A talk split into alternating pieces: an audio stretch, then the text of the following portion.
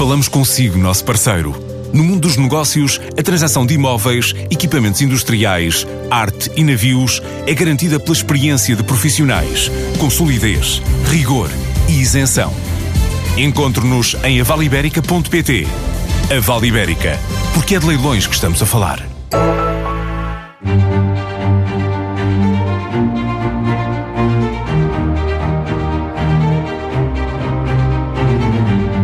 Antigo presidente da Autoridade da Concorrência entre 2003 e 2008, o economista Abel Mateus foi também administrador do Banco de Portugal. Este mês de janeiro foi recebido pelo Presidente da República, a quem entregou um estudo que coordenou sobre contas públicas. Sr. Professor, bem-vindo à Vida do Dinheiro. Muito bom dia. Bom dia. Como está a saúde da economia portuguesa? Um, a economia portuguesa está neste momento a registrar, ao, de, acompanhando as economias europeias e, de certa maneira, a economia mundial, uma certa desaceleração.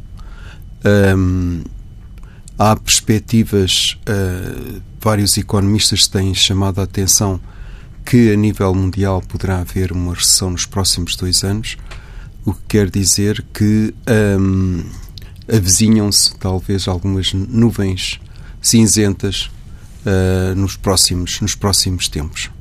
Portugal preparou-se para isso? Para essa possibilidade? Uh, em alguns aspectos, sim. No ponto de vista orçamental, conseguimos uh, registrar um, um, excedente primário que se manteve desde 2015 até uh, atualmente, por volta dos 3% de excedente. Uh, infelizmente, a nível do crescimento económico, é que, portanto, recuperamos da recessão profunda que houve a seguir à crise global e crise do euro, mas uh, penso que para a maior parte das pessoas foi insuficiente uh, essa recuperação. Uh, aliás, é, é, interessante também que muitos economistas têm feito análises, não conheço nenhuma concreta para a economia portuguesa, mas penso que é capaz de não ser muito diferente que a classe média e a classe, um, digamos, de menores rendimentos nos últimos 20 anos não tem registado nenhum aumento de rendimento real. Uhum. No, em certo sentido, uh, o governo podia ter ido mais longe nas, uh, na sustentabilidade das contas públicas?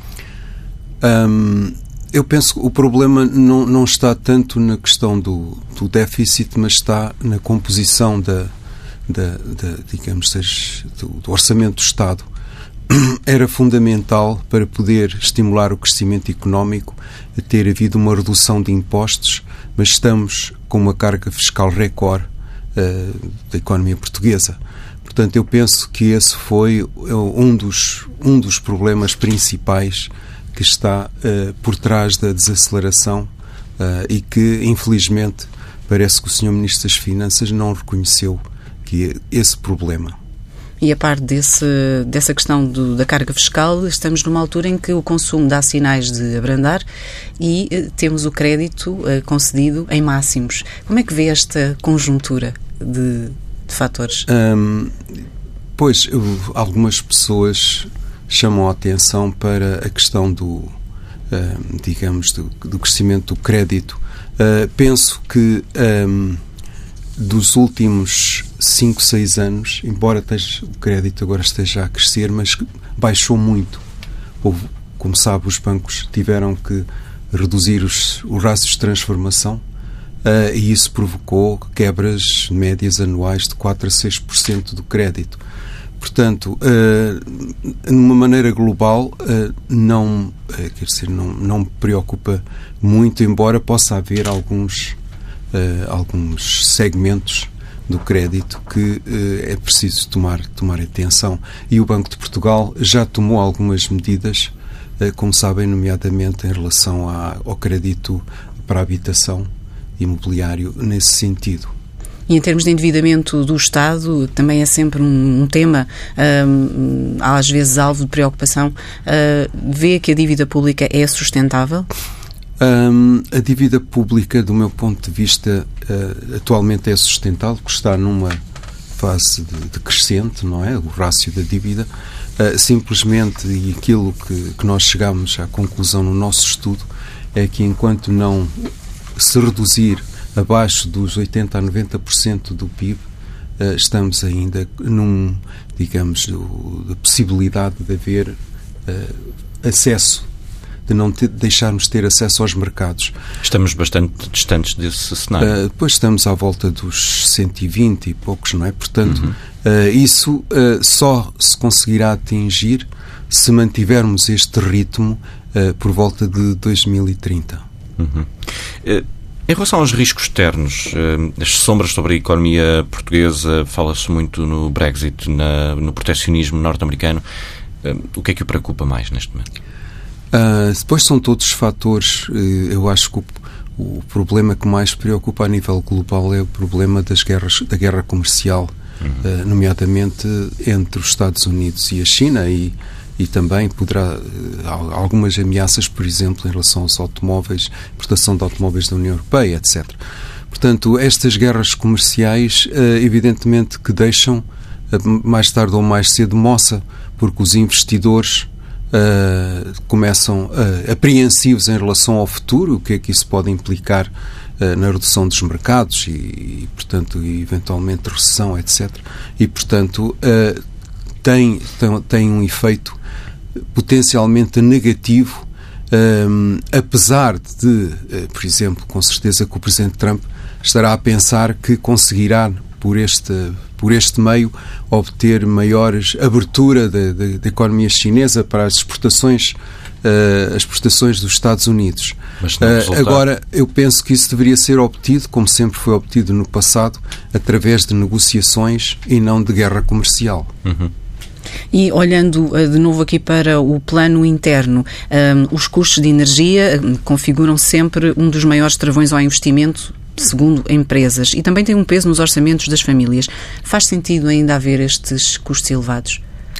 Pois, um, tenho estado a estudar um, a regulação, os setores de infraestrutura e de sujeitos à regulação em Portugal. E há dois setores que, de facto, uh, me preocupam muito. Um é o setor da energia, em que, segundo a ERS, no cálculo dos sobrecustos desde 2006 até atualmente são da ordem dos 22,5 mil milhões de euros. Portanto, é, é, é um valor extraordinário porque eh, nós poderíamos eh, produzir, no fundo, eh, vender a energia ao, ao, consumidor final a um preço de metade daquilo que é atualmente, está atualmente. E repare-se que, por exemplo, os países com quem nós mais concorremos, que é a Europa de Leste, eh, nós temos uma energia que é o triplo do custo do, do, de, destes países.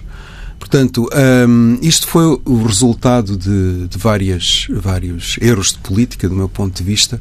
O primeiro é que um, ehm, se avançou para as eólicas de uma forma muito rápida, em que a tecnologia ainda não estava madura e estão e tem-se uh, assegurado aos produtores de eólicas preços muito mais elevados do que noutros mercados. E portanto que uh, isto isto causa um é, é um dos principais fatores. Uh, e outro aspecto é a intermitência do de, de, de, das eólicas. Não está a soprar sempre vento e portanto temos que ter capacidade temos que, no fundo, duplicar a capacidade para poder manter o sistema elétrico estável. Foi ouvido no Parlamento há relativamente pouco tempo no caso das rendas de energia, as chamadas rendas excessivas. Porquê é que Explique-nos melhor, porque é que a Autoridade da Concorrência não foi ouvida na altura da tomada de decisões? A Autoridade da Concorrência eh, foi ouvida uh, na altura de, de elaboração do, do, diploma dos famosos CMECs, que, que, que no fundo eram uh, contratos que asseguravam um determinado rendimento aos produtores de, de eletricidade, nomeadamente à EDP.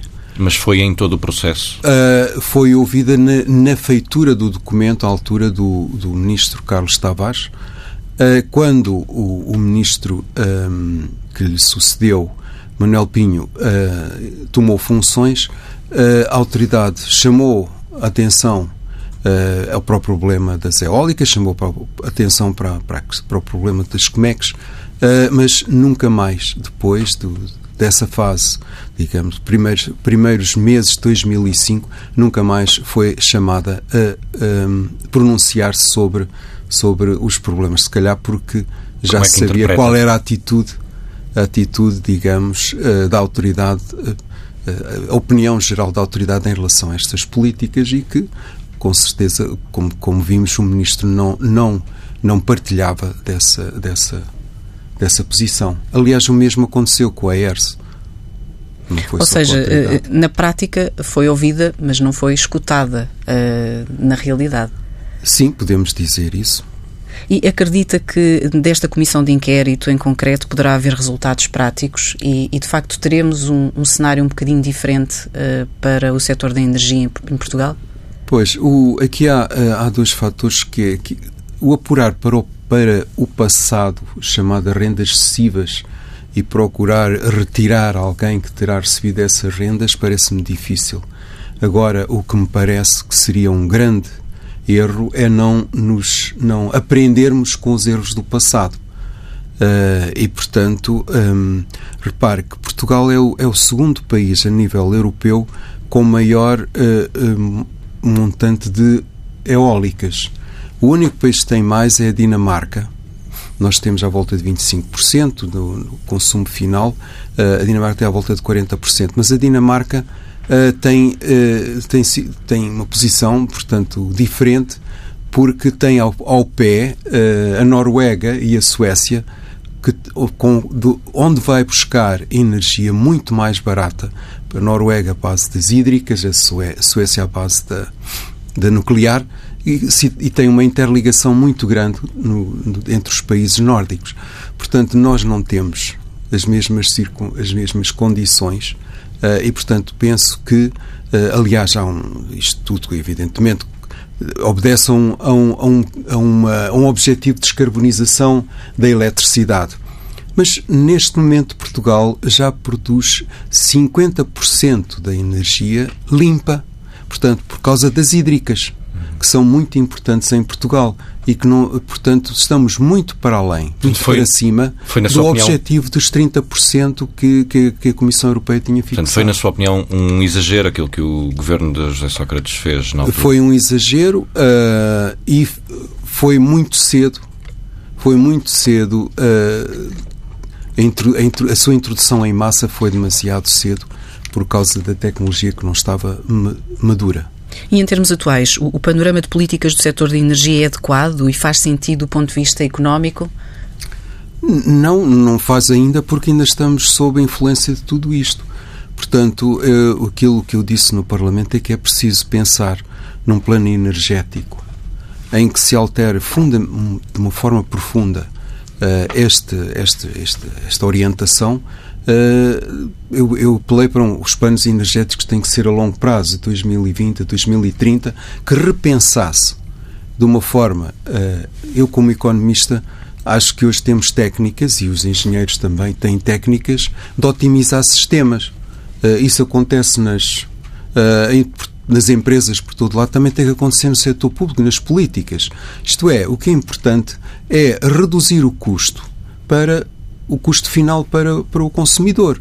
Uh, depois com algumas restrições de estabilidade do sistema, de mínimo de, de objetivo em termos de, de, de, energia limpa, etc. Mas é preciso otimizar os sistemas.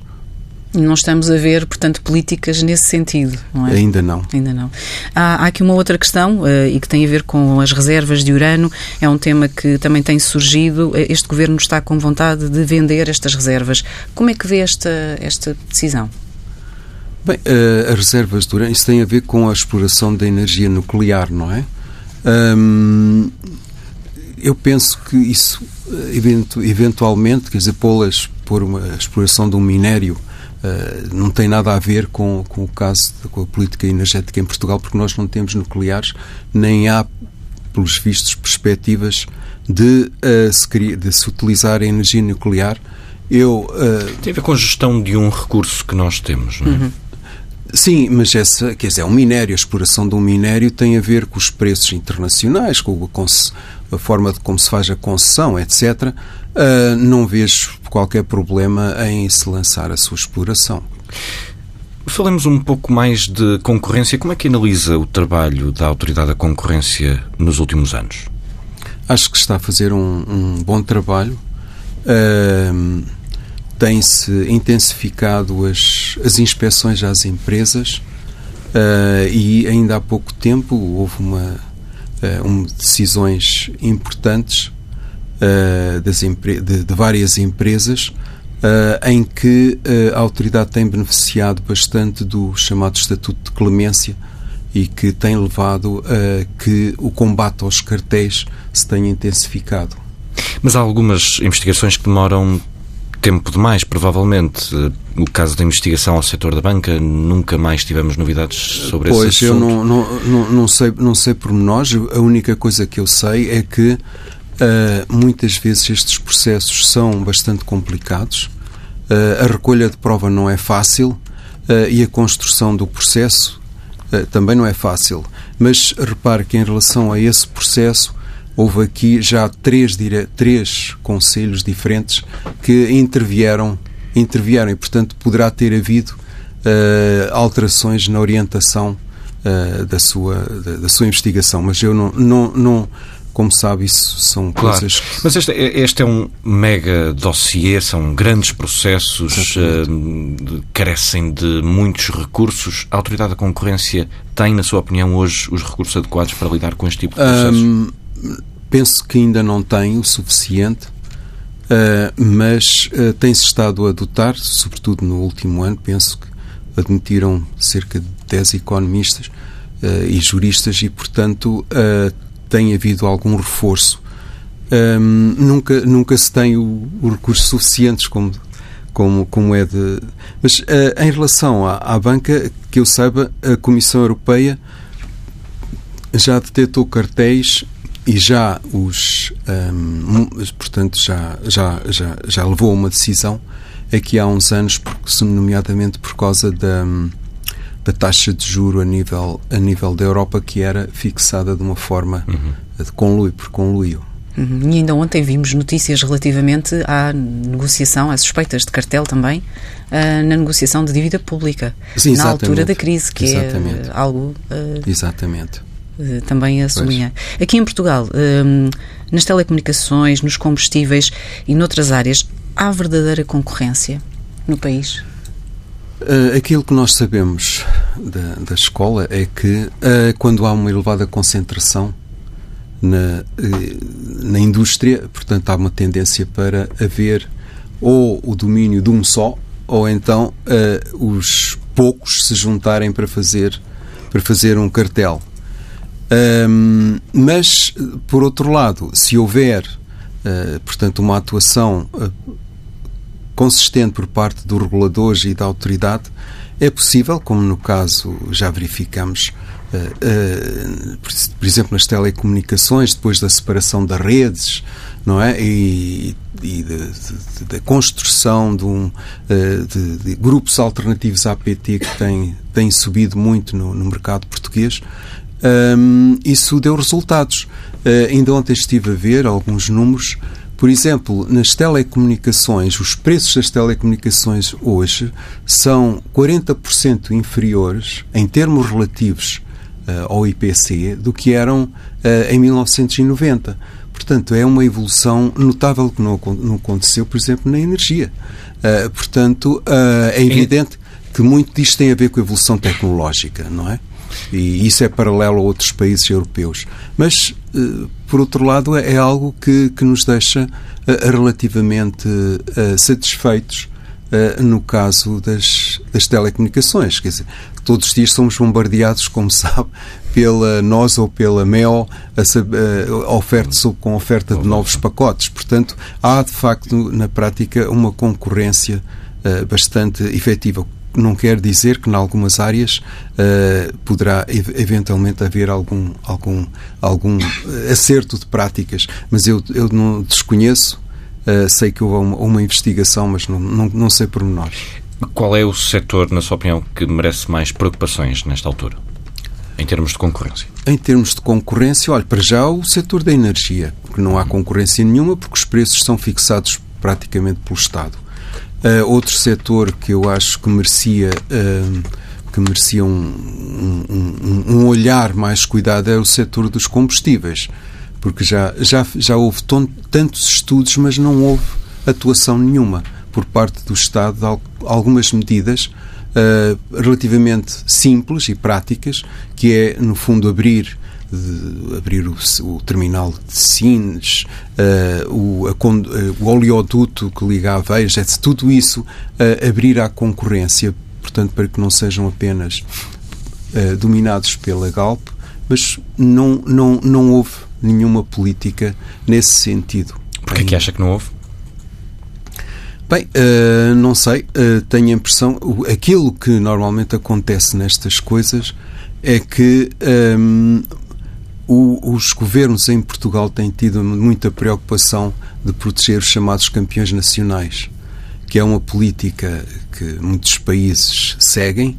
Simplesmente, uh, eu penso que é uma política errada porque uh, favorecer os campeões nacionais, embora seja para construir grandes empresas, mas perguntamos-nos sempre para quê, não é?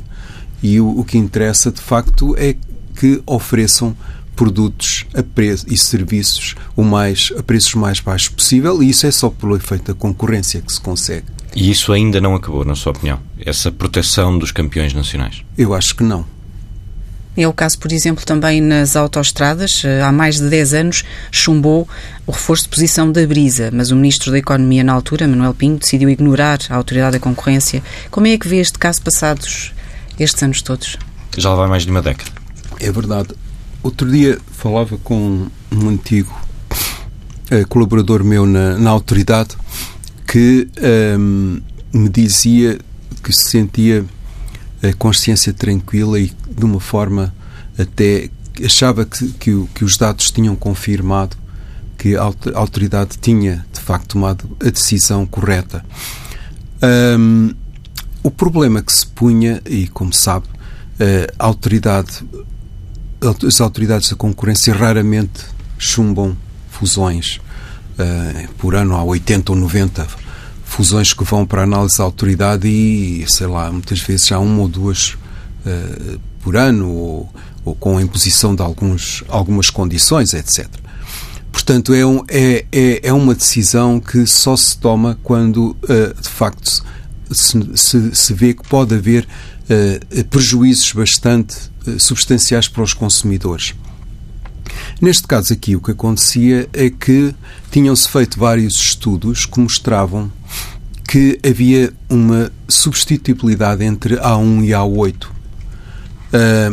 e que se poderia prolongar se houvesse ligações uh, que estavam planeadas até ao Porto. Portanto, era uma ligação alternativa de Lisboa, Lisboa-Porto. Uh, algumas pessoas contra-argumentaram, disseram, dizendo que ah, mas é um, são mercados regulados em que o preço que se paga na autoestrada é fixado pelo Estado. Uh, sim, mas a questão é que um, há muitas variáveis em que também pode haver concorrência. Essas variáveis são, por exemplo, a manutenção do piso da estrada, os serviços que são prestados ao longo da autoestrada, etc. E, portanto, essas variáveis, uh, e não, não, portanto, não, é, não foi só a autoridade em Portugal, mas também noutros casos e na Europa, uh, são consideradas variáveis que podem atuar, podem ser usadas em concorrência. E, portanto, foi uh, essencialmente por, por causa desse, desse, desse fator que a autoridade chumbou essa, essa fusão. Mas conseguiu entender o porquê da decisão de Manuel Pinho na altura de invocar o interesse nacional para aprovar a operação de, Eu acho de concentração? Que foi uma decisão política. Pura e simplesmente política. Quer clarificar? Uh, política no sentido do governo entendeu mais, uh, portanto, que isso iria beneficiar a brisa e conforme o que, disse, o que se dizia, na, o, que se, o fundamento da decisão do ministro, era que um, podia ser importante para o desenvolvimento futuro da brisa e o, o desenvolvimento da inovação nas autoestradas, etc. A tal defesa dos campeões nacionais. Hum, o senhor é que diz. Mas o tempo deu razão à Autoridade da Concorrência, estava a referir há pouco? Eu penso que sim, e, e que.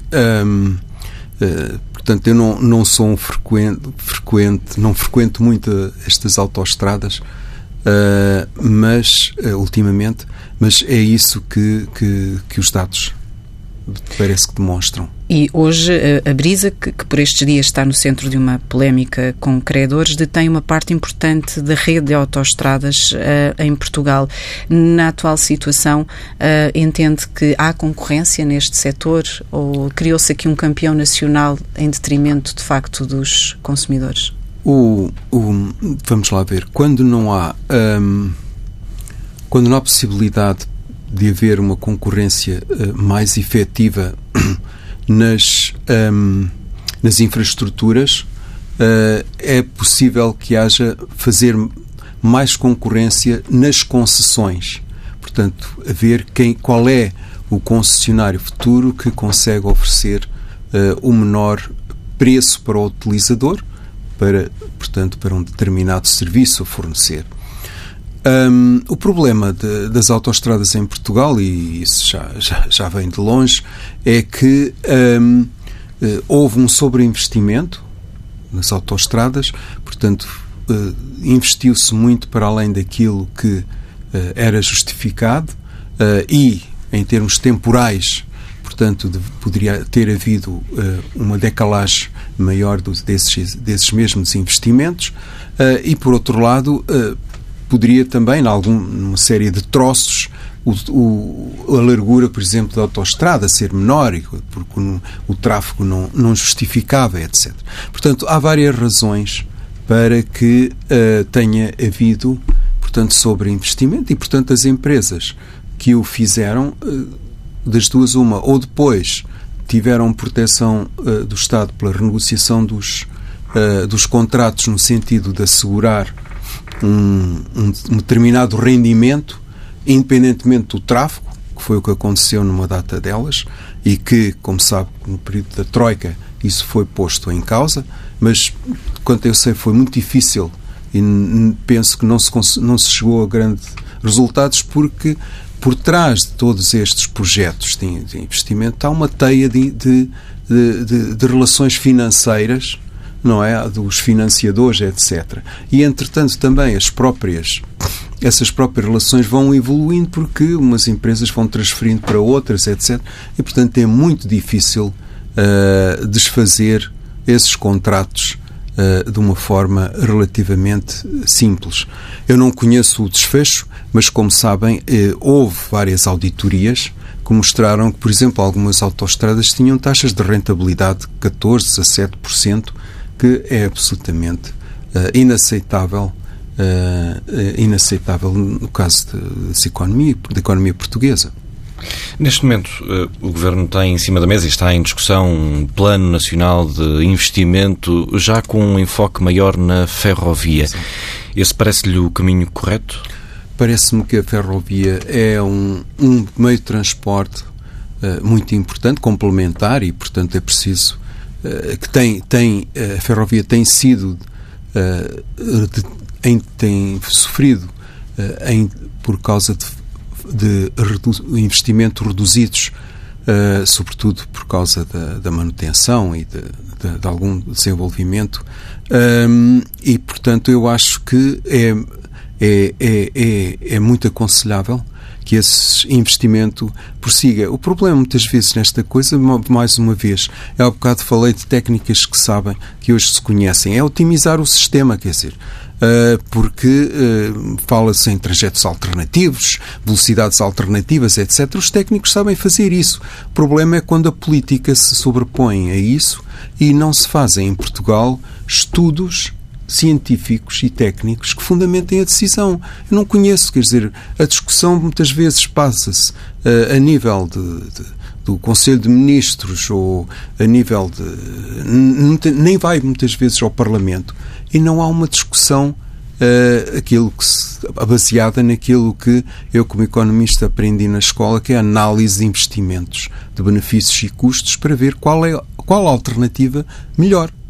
Isso é um problema hoje mais grave do que antigamente ou sempre foi assim? É mais grave, é mais grave, porque eu lembro-me que eh, até quando eu comecei a trabalhar, nos anos 70, do de um gabinete da presidência do Conselho, onde trabalhavam algumas das pessoas que depois vieram a ter grande importância em Portugal, como o engenheiro Cravinho, o, o, o Vitor Constâncio, etc., em que, uh, por exemplo, quando se, quando se decidiu investir em Sines, houve vários estudos alternativos de qual seria o porto em Portugal de águas profundas onde se deveria investir e que tipo de investimentos se deveriam fazer. Portanto, foi, houve um gabinete, havia aliás, até o próprio uh, António Guterres trabalhou nesse gabinete. Havia um, havia um gabinete com uma série de técnicos bastante qualificados para a altura e que fez uma análise detalhada dessas alternativas e da forma como se deveria conceber o, os projetos. Quando é que esse problema começou, de falta de estudos para justificar grandes medidas? Eu acho que o problema surgiu sobretudo uh, a partir dos anos 90. Uh, eu, um, e isso, infelizmente, não sei, parece que às vezes os políticos pensam que sabem tudo, não é? Uh, e não é assim, quer dizer, não é assim porque hoje em dia a ciência e as técnicas permitem fazer uma análise uh, cuidada de, de, de, cada um de, de, dos projetos e isso até, até beneficiaria os políticos, porque depois obteriam um maior resultado pelo que se vai gastar no projeto e, portanto, libertavam-se recursos para outros investimentos na saúde, na educação, etc. A entrevista a Abel Mateus, antigo presidente da Autoridade da Concorrência. Vamos agora ao habitual comentário com João Duque. Esta semana tivemos declarações polémicas do Ministro do Ambiente e da Transição Energética, em entrevista à Antena 1 e ao Jornal de Negócios. Hum, e o setor do comércio automóvel não gostou de ouvir que daqui a 4 ou 5 anos eh, os carros a gasóleo vão provavelmente perder o valor de troca. Como é que viu esta polémica? Pois fico com alguma preocupação porque acho que são declarações um bocadinho extemporâneas. Faça aquilo que é acho eu, razoável imaginar que é o prazo de adaptação a uma tecnologia diferente.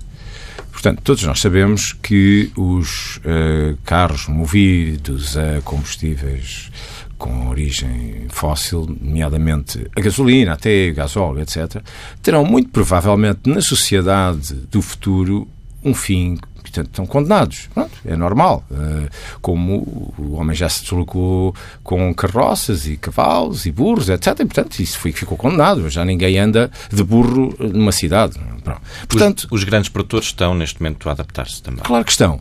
A questão é quanto, qual é o prazo razoável para se fazer a transição e se mudar todo um estoque de automóveis que existem num país. Até diria mais.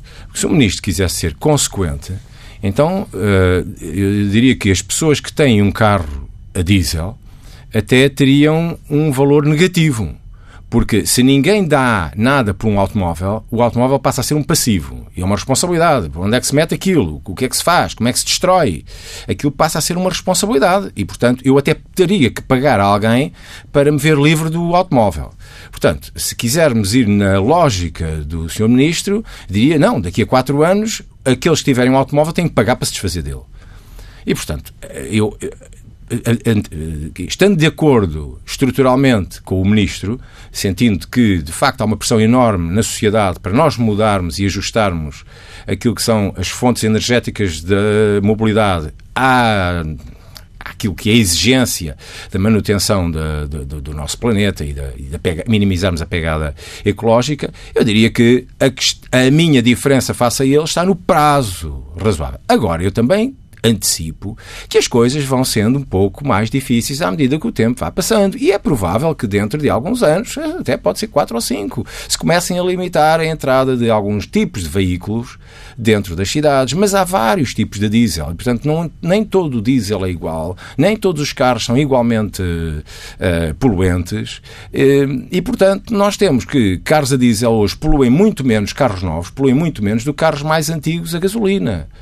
Uh, para além de que um carro elétrico hoje uh, tem uma pegada ecológica por entrada e de impacto ao nível CO2 que é superior à partida para pequenas deslocações do que para grandes deslocações comparado com um carro diesel. Portanto, há, há um período de transição. Nós percebemos isso. Acho é que foi uh, demasiado alarmista, o Sr. Ministro foi demasiado alarmista face ao prazo até da razoabilidade. Como é que nós vamos mudar um país não é, uh, de uma forma imediata, que isto é praticamente imediato, quatro anos. Até porque uh, o plano do governo é baixar, creio que de 60% para 40% a cota de mercado do Sim. diesel não estamos a falar propriamente para não, reduzir para zero. Exatamente. Mas mesmo que reduzíssemos para zero, bom, isso pode ser a entrada de novos carros no mercado. Mas uh, ainda há todo o estoque e que existe. Portanto, os carros, centenas de milhares, eu não sei quantos milhões de automóveis existem em Portugal, uh, uma porcentagem muito elevada são combustíveis movidos a diesel. Então, e vamos mudar isto de um momento para o outro para quê? Só imaginar as alterações que isto provocava em termos de tra transações. É, era o paraíso para os vendedores de automóveis, mas eu acho que é muito difícil fazer isto nesta transição num prazo de 4 anos. Em termos de indicadores, eh, temos aqui números eh, sobre a inflação, 0,4% em termos homólogos em Portugal. Eh, pode ser um problema? Pode. Pode ser porque nós estamos a assistir a dois movimentos muito bruscos simultaneamente da redução da inflação na Europa. Aliás, os dados mais recentes da Europa já apontam para 1,4% a taxa de inflação. Nós tivemos a caminhar dos 2,2% a meados de verão, que era a taxa mais ou menos ideal, 1,9%, e nos últimos 3, 4 meses a descida tem sido abissal e abrupta e muito rápida. Mas em Portugal também. E afastamos também desse valor referencial de 1,4% para 0,4. E, portanto, aquilo que nós estamos a assistir é aproximar-nos muito rapidamente do nível zero, podermos entrar em deflação, e se entrarmos em deflação, como já tivemos, aliás, fora daquilo que é a evolução do indicador da Europa, todas as medidas que forem tomadas para a Europa são tomadas para o problema europeu, não para o problema português. E, portanto, se a Europa até estabilizar ao 0,4, imagine-se, nos próximos dois, três meses, e nós continuarmos a regredir em termos de valor da inflação, o que vai acontecer é que eles não fazem nada para proteger Portugal, porque a Europa tem o seu indicador estabilizado. E, e isso é preocupante, porque dá sinais claros de uma redução da procura interna. E, portanto, aqui de um eh, eventual congelamento da economia. E, eventualmente, exatamente. Isto é um sinal de um abrandamento da economia com um arrefecimento até do consumo. E isso preocupa, preocupa verdadeiramente face ao abrandamento que pode ter e o impacto que pode ter ao nível orçamental, nomeadamente ao nível dos impostos indiretos, que é a principal fonte de receita do, do, do orçamento. Pode ler a entrevista a Abel Mateus na edição do Dinheiro Vivo que sai com o DN e o JN ao sábado e também em dinheirovivo.pt. E ouvir quando quiser em tsf.pt.